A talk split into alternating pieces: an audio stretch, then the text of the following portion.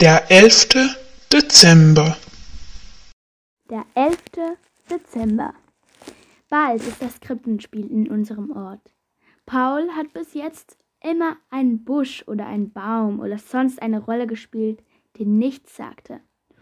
Heute kam Paul nach Hause gerannt, von der Betreuung in unserem Ort, die das Krippenspiel organisiert, und schreit, Gute Nachrichten! Dieses Jahr muss ich keinen Busch und auch keinen Baum spielen. Ich war bei der Rollenverteilung nicht dabei, weil ich nicht konnte. Du spielst eine richtige Rolle? frage ich. Ja, eine richtige Rolle, antwortet Paul stolz. Sogar eine, die eine andere anführt. Mit Stimme?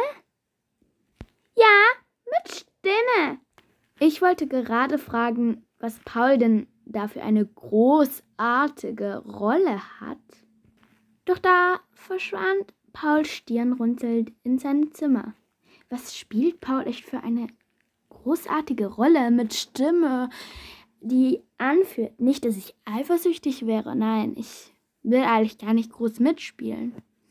Aber was spielt er bloß? Liebes Tagebuch, was spielt Paul echt für eine Rolle? Er hat es mir nicht verraten wollen. Er hat mir nur am Abend noch verraten, dass ich die Bühnenbildgruppe anführe. Die Älteren der Gruppe organisieren immer was. Aber was spielt Paul für eine großartige Rolle mit Stimme und eine, die eine andere anführt? Er kann ja sich so nicht so gut Text merken und so. Was spielt er bloß? Wisst ihr, was Paul spielt? Dann schickt mir eine Sprachnachricht über Anchor noch oder keine Ahnung, wie ihr ausspricht. Das könnt ihr auch gleich noch in der Sprachnachricht schicken. Oder schickt, schickt mir eine Nachricht persönlich, wenn, ja, privat, wenn ihr mich persönlich kennt. Genau, ich würde mich freuen. Tschüss, wir sehen uns morgen.